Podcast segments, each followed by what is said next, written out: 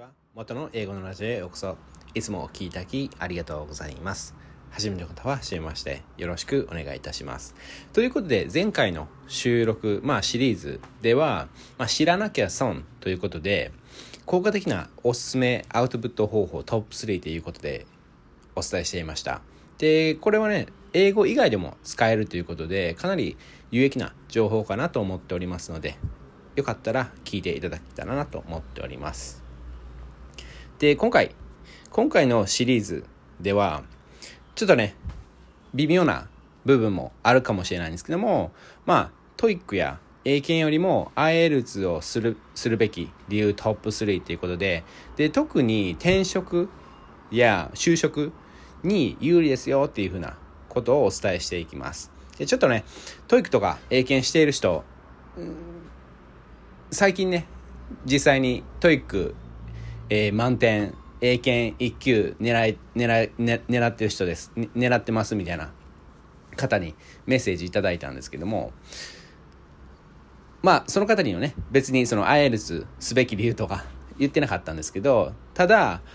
まあ、ずっと前からね、僕は言ってて、で、まあ、とにかく、まあ、 TOEIC もうそのねスピーキングテストあるやつっていうのはねライティングとスピーキングテストっていうのはちゃんとね作られたんですけど確か2015年ぐらいから作られたんですけど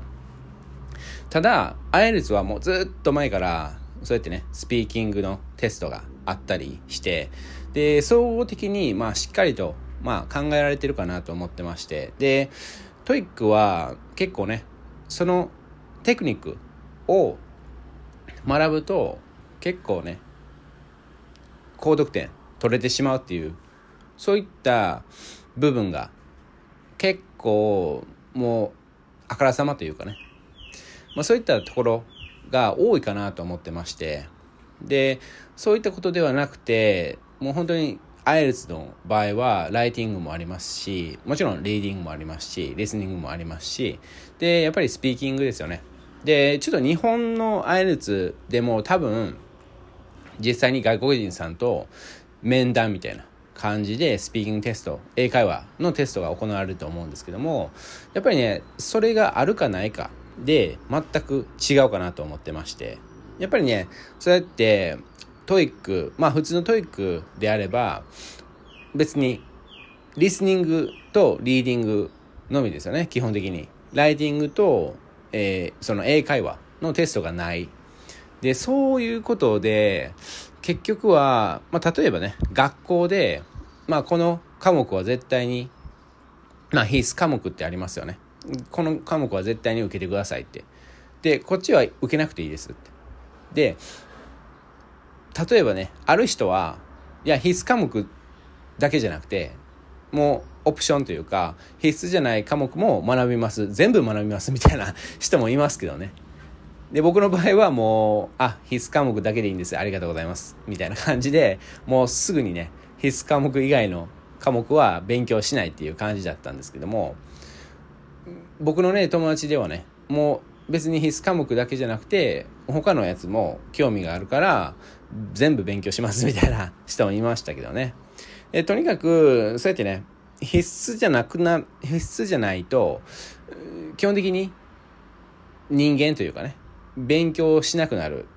学習しなくなるっていう傾向が多いかなと思ってまして。なのでやっぱり TOEIC 満点の人で英語が喋れないっていう人はめちゃくちゃいますしである程度英語を喋れますっていう方は、まあ、オンライン英会話やってたりやっぱり何かしら外国人さんと話してる外国人の友達がいるとかね。で TOEIC をにフォーカスしすぎるとやっぱりね外国人さんの友達欲しいけどいや TOEIC のね点数には完全にそのね貢献できるかできないかというと、まあ、別に外国人さんの友達0人でも全然 TOEIC 満点取れますしなのでまあ言ってみたら英会話の勉強を一切してない外国人さんの友達を一切ね探そうとしてないっていう人は超効果的な TOEIC の勉強法をしてるっていうことなんですよね。でただまあ僕からすると長期的にそうやって英語を長期的に考えた時にやっぱりね TOEIC を満 TOEIC 満点を先に取ってしまうとそのね英会話とかを英会話とか外国人さんの友達作りとかそういったことをもうね後回しにして TOEIC 満点とか TOEIC 高得点を取ってしまった人ほど長期的に見るとかなり苦しむだけじゃなくてドツボにはまってしまったりでちょっとでもね英語をやめてしまうともうどんどんどんどん英語力が下がっていってしまう。でそういった人は、まあ、もちろんね例えば確か TOEIC のね有効期限というかそのねスコアっていうのは、まあ、2年間 OK ですよみたいな感じですよね。でそういった時に2年後にまた猛勉強してであ OK またねあの高得点取れたみたいな。でもねそれでしんどくなるというかいや楽しさっていうのはありますかっていうことですよね。でごめんなさい。でとにかくトップ3ちょっとあの言っていきますとで1番目はまあ TOEIC や英検よりも IELTS すべき理由トップ3の1番目は面接でも使えるでトップ3の2番目は海外でも使える。でトップ3の3番目は友達が増える。っていうことでもう本当にね面接で IELTS まあこれはねなぜかというと基本的にね TOEIC を TOEIC にフォーカスしてる。日日本のね会社が多いと思うんですけどもちゃんとね実際に英語が使える人がその会社にいると必ず IELTS っていうことを知ってるはずなんですよね。で、知ってない会社に入るのは、まあまあ危険だと思ってます。で、IELTS も知らなくて、いや、 TOEIC、TOEIC、英検、英検って言ってる会社ほど、実際に英語が使えてないっていうふうな、っていうふうな僕の経験で言うと、あの、そういったことが多いですね。で、もし実際にね、 TOEIC って言ってるぐらいなんで、もちろんやっぱ英語は使うと思うんですけども、やっぱりね、ちゃんと使えてないっていう部分があったり、やっぱりちょっとね、違うんですよね。で、そういった時に、まあ単純にね、あの、いや、 TOEIC はっていうふうに、それでも聞かれたら、いや、 IELTS ね、そのインターネットにちゃんと載ってますんで、その比較表みたいなことが、もとものが載ってるんで、例えば、IELTS の7点、まあ9点満点なんですけども、7点だったら、 TOEIC の確かね、800何点だったと思うんですけど、それぐらいなんですよね。で、それを言ったらいいだけですし、で、 IELTS は、じゃあね、なぜ IELTS したかっていうと、っていう風な感じで、あの、理由も言えば、ね、実際にね、その英会話のテストがあるからって、難易度的には、やっぱり IELTS の方が高いと思いますし、で実践で使いやすいっていう風に思います。僕は。で、それをね、また、皆さん、あなたで、あの、調べていただいて、で、納得していただいたら、IELTS やったらいいんじゃないかなと思ってます。はい。あ特にね、あの、IELTS の回し物とかではないんですけども、やっぱりまあ、まあ、IELTS とか、あの、トイフルとかね、まあ、とにかく、その英会話、やっている。で、まあ、 TOEIC のね、やっぱり TOEIC がいいっていうことであれば、 TOEIC のスピーキングテストとかライティングテストをやったらいいかなと思ってますけどね。とにかく、そうやってね、スピーキングテストも、えー、英会話のテストも、えー、ライティングのテストもないっていう場合、あそういった状態はちょっと避けた方がいいんじゃないかなと思っております。で、どっちにしろ、そのね、トップ3の2番目で言ってるんですけど、海外で、そとにかく英検っていうのは海外で使えないで、 TOEIC も海外で、まあ、使えないって言ったら使えないんですよね。で、それについてね、ちょっと深掘りしていきます。で、友達が増えるっていうことはね、本当に長期的に考えても、短期的に考えても本当に大切なんで、もうこれはね、実際に就職活動とかに影響してきます。ね、それに対、それに関してね、ちょっと深掘りしていきます。はい。ということで、最後までお聴きいただき、本当にありがとうございます。元の英語のラジオでした。素敵な一日をお過ごしください。いいなと一瞬でも思ったら、いいね、フォロー、登録、友達、家族にシェア。まあ、おばあちゃんでもおじいちゃんでももちろんいいです。よろしくお願いいたします。それではまた。元の英語のラジオへようこそ。いつもお聴きいただき、ありがとうございます。初めての方は初めまして、よろしくお願いいたします。ということで、前回の収録では、トップ3っていうことで、まあ、イントロダクションですね。で、最初の方ね、結構5分、6分ぐらいね、あのー、まあ、理由を言ってたんで、まあ、なぜね、この、今回のシリーズ、まあ、いつも通り僕のブログの記事を参考にして収録してるんですけども、まあ、なぜね、この記事を書こうと思ったかっていうことをお伝えしています。はい。で、今回はね、トップ3の1番目。まあ、何、何、何のトップ3かというと、まあ、 TOEIC や英検よりも IELTS いや、まあ、 TOEFL ですね。をすべき理由トップ3の1番目は面接でも使えるということで、まあ、今回はね就職活動とか、まあ、転職に有利ですよっていうふうなことを言ってましてでとにかく面接で使えますで僕が実際にねやってた、まあ、裏技というかねやってたことっていうのはわざとねあの TOEIC っていうのはあの、まあ、僕はねその当時その一度も TOEIC のテストを受けたことなかったですし、もう単純に IELTS しか受けたか受けたことがなかったんで、まあ IELTS って書いたんですけども、で、 TOEIC の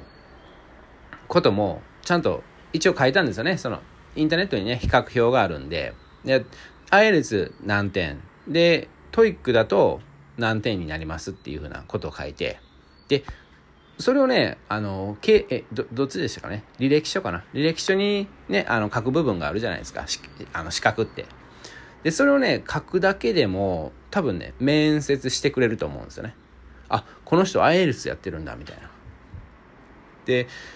英語を実際に使ってる会社であれば、もうほぼ確実にあなたに面接しようとすると思うんですよね。っていうのは、単純に他のまあ、大半の日本人の方は TOEIC やってるんですよね。で、その中で IELTS やってる。まず、なんで IELTS にしたかとかね。で、なぜ、まあ、 TOEICしなかったのかとかね。で、そういったことが聞かれたり、まあ、聞かれなかったら言ったらいいですしね。まあ、まあ、無駄に言わなくてもいいかな。ただ、とにかく、ちょっとね、 TOEIC、なぜ TOEICを選んだか、まあ、 TOEFLでもね、いいんですけども、選んだかっていうことを、ちょっと面接の時に、ちょこっとね、まあ3秒でも5秒でも言って言、言うと、かなり印象的だと思います。で、なぜ、 IELTS、まあ TOEFL、IELTSをしようとしたかって言って、で、実際に、これをやってるから、実務で活かせますとかね。で、 TOEICもうあの受けなければならなかならなかったら受けますしっていうふうな時々ねあの手当でその TOEICに対して手当みたいなあのついてる会社もありますよねでそういったところではやっぱりトイ多分ね TOEICのみみたいな感じでまあルールがねちょっと厳しかったらねそういうところもあると思うんで、まあ、実際に僕もね、あの、あったんです。それで、あの、わざわざ TOEICやりに行って、で、まあ、手当ね、あの、な、まあまあ良かったんで、あ、もうそれやったら取りに行くわって言って、あの、取って、一番、あの、いい手当もらってるんですけど、で、とにかく、そうやってね、あの、もう印象に残りますね、まず。で、面接ってね、もう印象しかないみたいなことをちょっと読んだことがあるんですけども、とにかく、それで、もうとにかく面接してもらえるかなと思ってます。で、そこでね、あの、アピールポイントっていうことで、やっぱりね、そのね、英会話について書いてもらうとかね。で、これはね、別に英語をガンガン使う会社じゃなくても全然いいんですよね。で、今後のためにとか、そのね、例えば5年後とか、まあ5年後はちょっと長く、まあ3年後、5年後とかね、多分10年後とか、長、そのね、長期的すぎると、ちょっとどうかなとか思われるかもしれないんで、まあ、例えば10年後のことをちゃんと考えてるんであれば、まあ、10年後のことを書いて、で、1年後のことも書くみたいな。短期と、えー、長期と短期のことを書く。長期だけだとどうかなと思うんで、はい。それをセットにして書いていただくとか、そのね、面接でアピールしてもらうとかね。で、それだけで結構ね、面接受かるんじゃないかな とか思うんですけどね。で、もちろんね、その、爽やかとか、明るいとか、挨拶とかもうどどんな結構ね僕はあんまもうね今の会社ずっともう残ろうかなと思ってるんでそこまで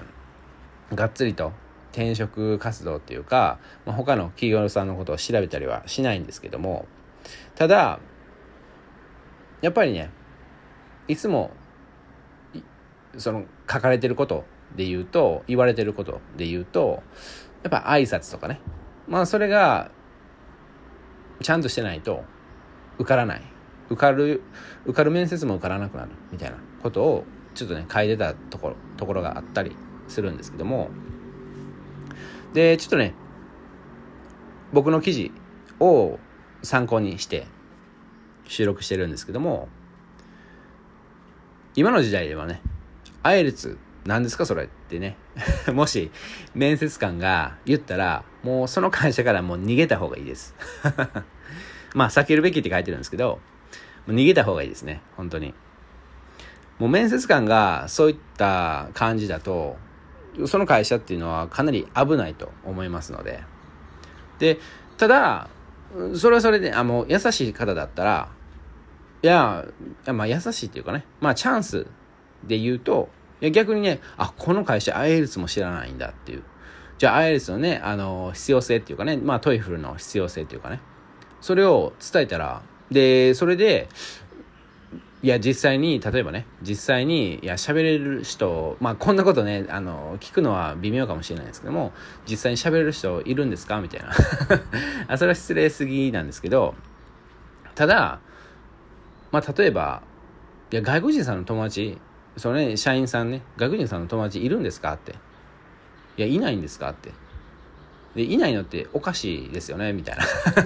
ちょっとね、言い方はちょっと任せますけど、まあ言い方でね、もう全然違うと思うんで、言い方、言い方は任せますけど、まあそれに関してはね、その外国人さんの友達に関しては、まあ僕の、あの、僕のブログの記事とか収録をね、ちょっと参考にしていただきたいんですけども、僕が、その、誰かのね、英語の能力をテストするっていうか、あの、調べるっていうか、チェックする方法の一つとしては、外国人さんの友達何人いるかっていうことですね。で、他で、他で言うと、何人と、何人の外国人さんと海外旅行行きたいと思いますかって。そのね、今現在の、あその、例えば外国人さんの友達何人いますかって聞いて、あまあ10人ぐらいかなっていうふうに、まあ多くて20人ぐらいかなっていう人がいたとしても、あ、じゃあ海外、海外旅行を一緒にしたいって思う人は、そのうち何人ですかって聞いた時に、何人、もうね、答えで出てこない人が結構いるんですけど、ただ女性の方はね、結構ね、あのいや、2人はいるみたいな感じで、結構ね、あの教えてくれるんですよね。で、それってやっぱね、そこまで親友っていうかね、そこまで大好きな友達がいるっていうことが大切で、実際にそのね、あの、めちゃくちゃ仲いいとかではなくて、実際にその20年の中で、海外旅行って言ったらね、国内旅行よりも、まあまあね、あの、ハードルが高めじゃないですか。で、そういったことでも、一緒に本当にしたいっていう風な、本当に実際にしてくれるかっていうのは、ちょっと置いといて、したいって思、思える、その、外国人さんの友達がいるか、いないかっていうことですよね。で、いるっていう場合は、まあまあ話したりするんで、喋ってたりするんで、まあそれなりにね、あの、英語力っていうのは、まあ実践できるような、実践で使えるような英語力っていうのは、ちゃんとね、あの、備わってるかなと思ったりするんですよね。まあとにかく、面接官が IELTSクエスチョンマークみたいな感じだったらもう逃げてください。基本的にね。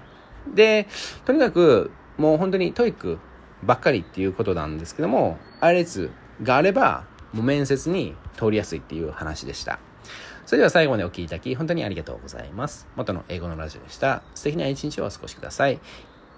それではまた。こんにちは。元の英語のラジオへようこそ。いつもお聴きいただき、ありがとうございます。初めての方は初めまして。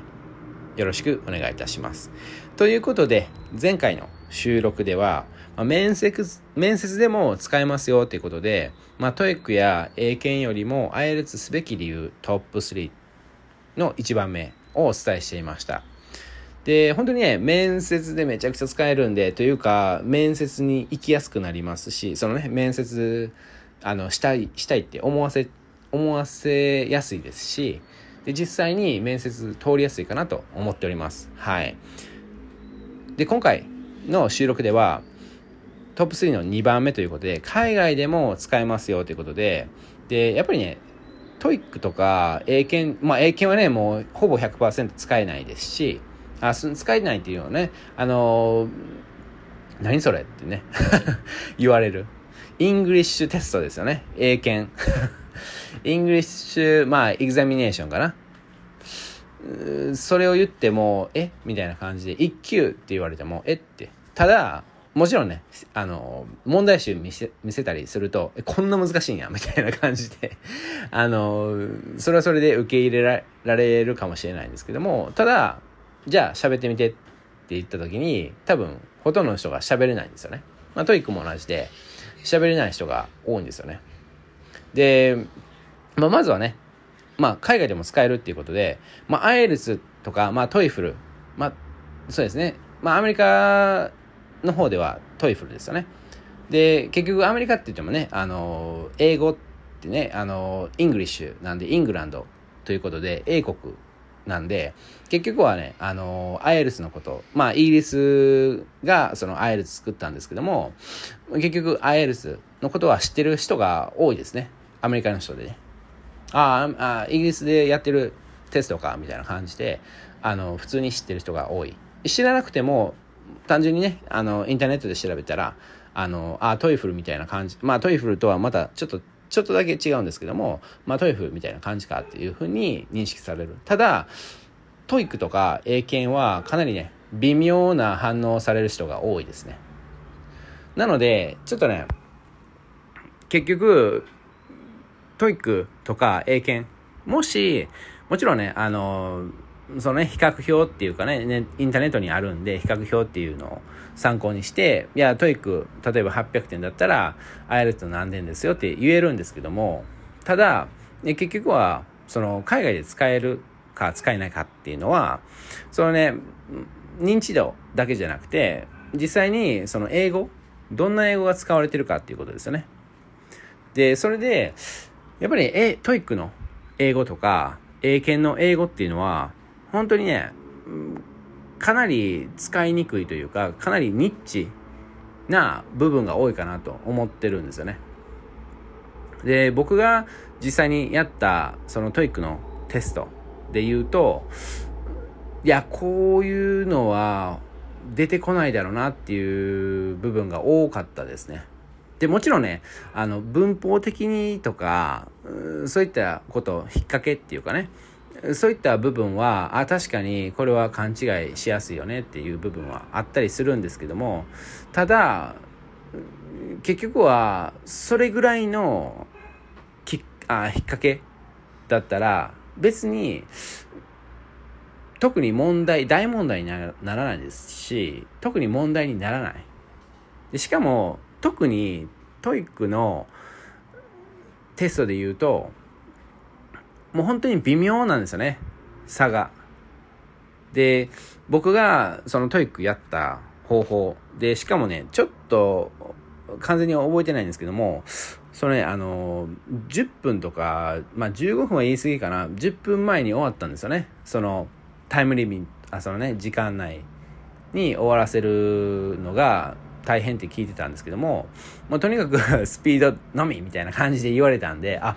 分かったみたいな感じでもうスピード重視でバーってやってたらそのねあのリーディングのところも、えー、そのねあの最初のねリスニング前のところももう最初のそのリスニング前のところは、まあ、もちろん他の人よりも早く終わりましたしで最後のね一番最後のそのリーディングの部分ももう多分10分前に終わったんですよね。あの、試験終了10分前。で、結局僕がやってたのは、あ、これは違うよなとか、これは微妙やなとか、い、これはちょっと違うよなって。もうそれだけなんですよね。で、 TOEIC の、ちなみにね、外国人さんに TOEIC やらせたら、別にね、あの、全員が全員満点取れるわけではないんですよね。で、プラス、ずっと海外で住んでた人、まあ僕も同じなんですけども あの、満点取ろうとすると、ちゃんとテクニックを学ば学ばないとダメですし、で、もう本当に、あの、使わない、そういった英語を勉強しないとダメ。っていうことで、大体ね、あの、海外、海外歴が長い人は、TOEIC は無視するんですよね。で、ただ、 IELTS に関しては、まあ、8、8、7とか8、まあ7以上ですよね。は、あの、取らないと。まあ9点満点なんですけども、みたいな感じですよね。で、とにかく、 TOEIC で、例えば600点とか500点とか、まあ400点でも、全然ね、海外で十分、そのビジネスできるっていうレベルだと思うんですね。で、ただ、ビジネスそのね、あの、間違ってもっていうのは、その部分で、その TOEIC で出てくる問題に対して間違ってても別に問題ないですよっていうこと。あの、トラブル起こらないですよっていうことなんで、なぜかというと、もう本当に微妙な、そういった問題が多いんですよね。これかな、あれかなっていう風な。で、4択、確か4択だったと思うんですけど、いや、これは違うっていうのはね、一つは大体あるんですよね。で、その3つの中から選ぶ。で、まあ、ちょっと考えたら、いや、これは違うだろうなっていうことで、大体ね、4択のうち2つね、あの、どっちかなってなる場合が多くて、もうそのどっちかなってなった時は、もう大体ね、あの、例えばそれをね、間違って、ビジネスメールで、あの、送ったとしても、相手は理解してくれますし、で、もともと、そうやってね、あの、微妙な文章っていうのは、書くのが NG、あの、書くことを避けるべきなんですよね。なので、もう本当にね、TOEIC のような、TOEIC 満点とか、高得点取れないと、トラブルになるかっていうと、もうほぼ100%トラブルにならないんですね。ただ、トラブルになるっていう場合は、例えば弁護士さんとか、で、お医者さんとかですよね。まあ、お医者さんでもね、そういった間違いでも、普通にそこまで大問題にならないんじゃないかなっていうことは思いますけどね。その、その医療ミスとか、そういったことっていうのは、その文法とかはあんまり関係ないと思うんですよね。例えばこの薬を、あの、何ミリリットル与えるとか、その、何錠与えるとか、そういった部分で、例えば手術で、まあ問題になるんですけども、そのミスですよね。手術のミスっていうのは全然文法のミスとか英語のミスっていうのはあんまり関わってこないと思いますしで実際に手術してる時にそんな難しい TOEIC 満点取らないとわからないような文法とか英語を使うかっていうとそうじゃないと思うんですよね。いや、何々、そのメス取ってとか、あのー、何々取ってとか、まあ大体それぐらいだと思うんですよね。例えばその、あ、心拍数が上がったからこうしましょうとか、そんなことだと思うんで、まあ、僕からすると、その弁護士さんとか、まあ、大使館でね、仕事する人だったら、まあ、 TOEIC 満点ぐらいはっていう風な話になると思うんですけど、で、それ以外で、その会社さんが、 TOEIC 満点必須みたいな感じのことを言ってたら、その会社は避けた方がいいかなと思ってます。はい。ということで最後までお聴きいただき、本当にありがとうございます。元の英語のラジオでした。素敵な一日をお過ごしください。いいなと一瞬でも思ったら、いいね、フォロー、登録、シェア、お願いいたします。あシェアはね、もちろんおじいちゃんおばあちゃんでも全然いいですので、よろしくお願いいたします。それではまた。こんにちは。元の英語のラジオへようこそ。いつもお聴きいただきありがとうございます。初めの方は初めまして。よろしくお願いいたします。ということで、前回の収録では、TOEIC や英検よりも IELTS すべき理由トップ3の2番目として、海外でも使えるということで、まあ、海外でめちゃくちゃ使えますよって。で、逆に言うと、 TOEIC とか英検はちょっと微妙ですよっていうふうなことをちょっと深掘りしていました。で、今回の収録では、トップ3の3番目ということで、友達が増えるって。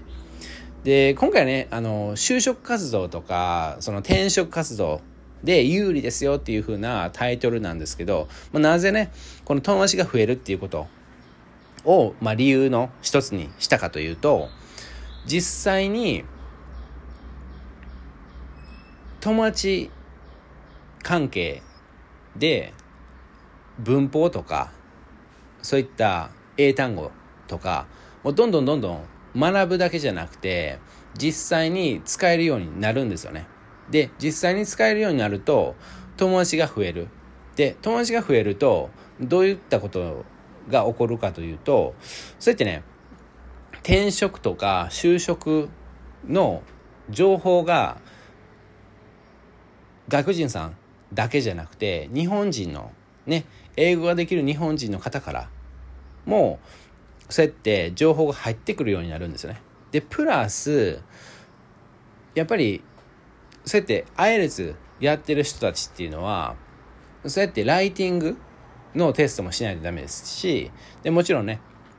英会話のレッスンあレッスンあテストもしないとダメなんでそうやってね結局まあ僕がいつも言ってますけども英語で Google 検索。英語でインターネットでねあの検索するようになるんですよね。でそういったことで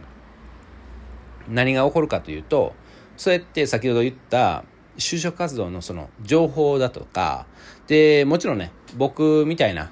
人のラジオとかブログを参考にすることで例えばもう海外のね情報というよりはまあ僕はね海外の情報というよりはその例えば東南アジアとかでかなりもう英語力ゼロ。で仕事探せますよみたいなことも言ってるんですよね。で実際に本当にね冗談抜きで英語力ゼロで就職できます。本当に転職できます。なのでちょっとねあのー、そういったことでまあ今回はねあの友達が増えるっていうふうなことを言ってるんですけどもまあとにかくねあのー、アイエルツだとどんどんどんどんね英語を使う羽目になるというかね。使う羽目になるって言ったらちょっとネガティブな聞こえあネガティブに聞こえると思うんですけどもただ最初はそれぐらいでいいかなと思ってます。そうそうやってねあのもう使わないとダメっていう風な。でやっぱり IELTS はライティングも英会話のテストもあるんでどんどんどんどんねあの使うっていうことで、まあ、インターネット検索したり、まあ、僕みたいなそういった配信してる人の情報を取りに行ったりでやっぱり友達を作る。まあ友達を作るというかやっぱりねあのオンライン英会話をしてるしてるとか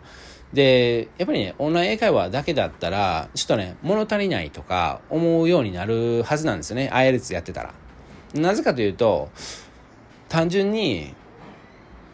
TOEIC とか英検だったら大体ねあの文法とかまあもちろんねあの英会話のテストはないんで別に文法とでまあライティングテストもないんで、まあ、文法と英単語ぐらいかなと思ってるんですね。でもちろんねちょこっとまあオンライン英会話ぐらいオンライン英会話って言ってるぐらいなんであの英会話はある程度はすると思うんですけどただ基本的に TOEIC と英検にフォーカスしてる人だとそこまで、あの話さないっていうか話すトピックっていうのはとにかくその文法のこととかにとどまる。そうなると基本的にそのオンライン英会話の先生とも友達になれないですしまあもちろんなれる場合もあると思うんですけど、まあ、大体ねなれないと思います、まあ、単純にレッスンはレッスンでって終わる可能性が高いかなと思ってます。で IELTS とかトイフルの場合はもう英会話をするっていうことなんで例えば英会話を楽しむとかね、まあ、僕のねブログの方でめちゃくちゃ書いてますけども英会話を楽しむ方法とかで実際に先生と、まあ、講師、まあ、英語の先生とあの話してる上でこの人何考えてるんかなとかまあ僕英語のラジオっていうぐらいなんですけども英語の脳に関しても考えるようになる。でそうするともう本当に本当にねあの友達がどんどん増えていく。英会話オンライン英会話の先生も友達になる。でそうやってオンラインレッスンのためだけじゃなくて単純に友達として連絡を取り合うとかね。でそういった友達が増えるとやっぱりねそのまあ先ほどねあの転職情報とか就職情報とか言いましたけども単純にねあの楽しくなるんですよね。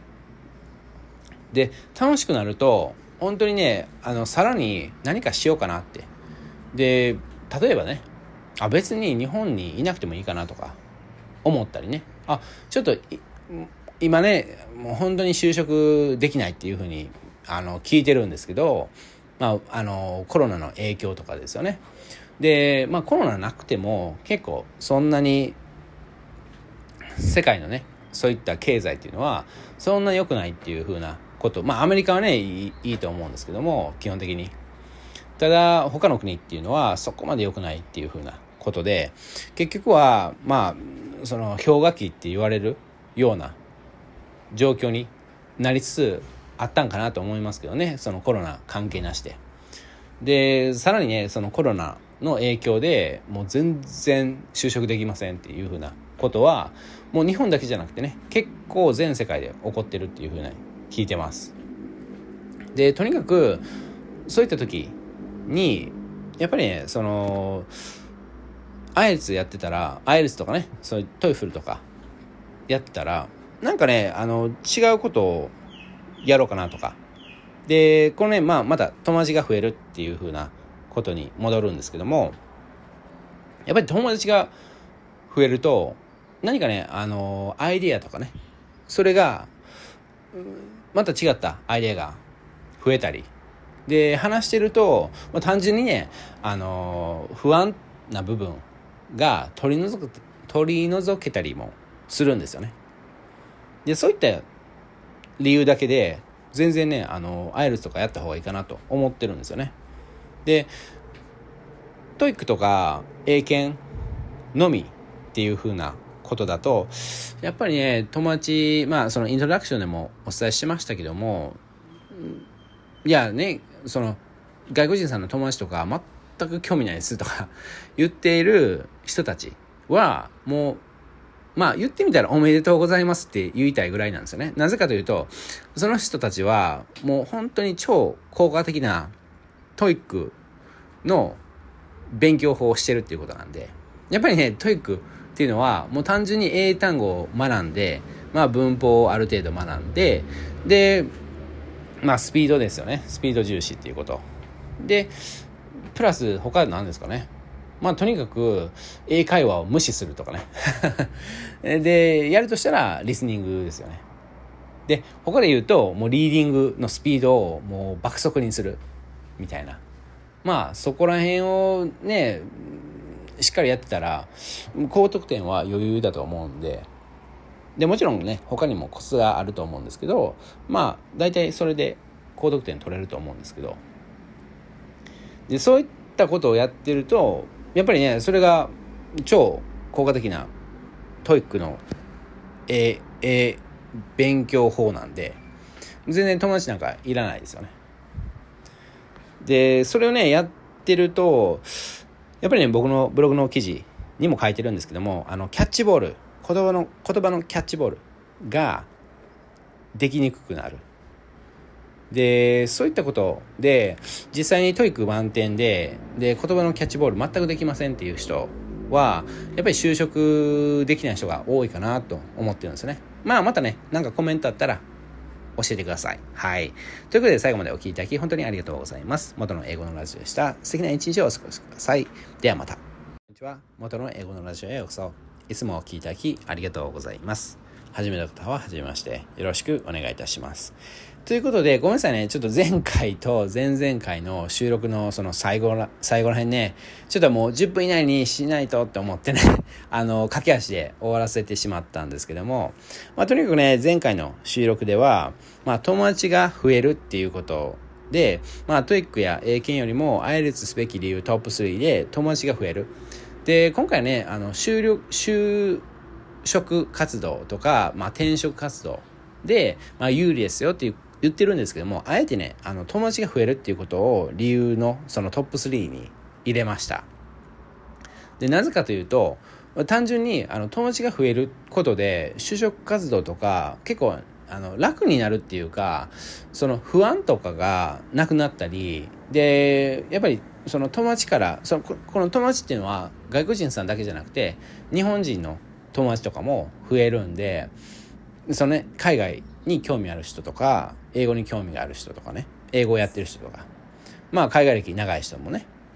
でそういった人から情報を得れるとやっぱりねあ別に日本じゃなくてもいいかなとかそれでねどんどん視野が広がっていってであ東南アジアでもいいあそのねアメリカでももちろんヨーロッパでもいいんですけどもあ東南アジアだったら別に英語力ゼロでも就職できるじゃんみたいな感じで気づけるんですよね。実際にあのそういった企業はめちゃくちゃあるんででまあ他のね僕のブログの記事とか収録とかをちょっと参考にしていただいたら本当にあの1年以内にほぼ確実にあの就職できます。はい。あの東南アジアでもその例えば給料が減ってしまうとかでもね、あのー、本当にスキルなくて英語力ゼロだったとしても最低ね、あの、まあタイの場合僕ずっとタイに住んでるんですけども5万バーツはもらえるんですよね。で5万バーツって言ったら大体で言うと、まあ、15万円まあ今為替でねバーツが高いんで10まあ17万円ぐらいいくかいかいかないかぐらいだと思うんですけど17万円でそのねあのタイで暮らすっていうのは本当にねあのまあ僕単純計算ですけどもタイでその5万バーツもらうっていうのは大体ですけど日本で50万円もらうような感じなんですよね。で5万バーツもらったとしたらもう単純に普通のそのワンルームマンションっていうんですかねあのスタジオのところ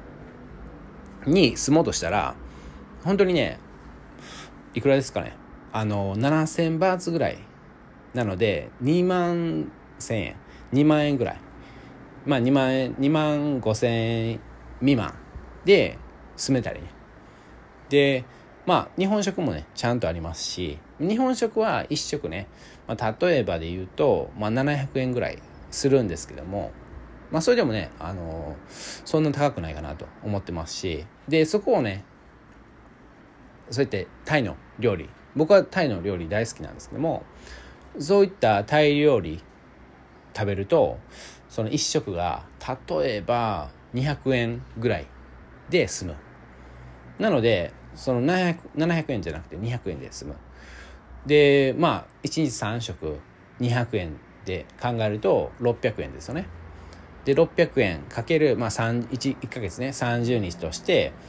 えー、1えー、ごめんなさいね。あの1万8000円かな、えー、600円。600 ごめんなさい。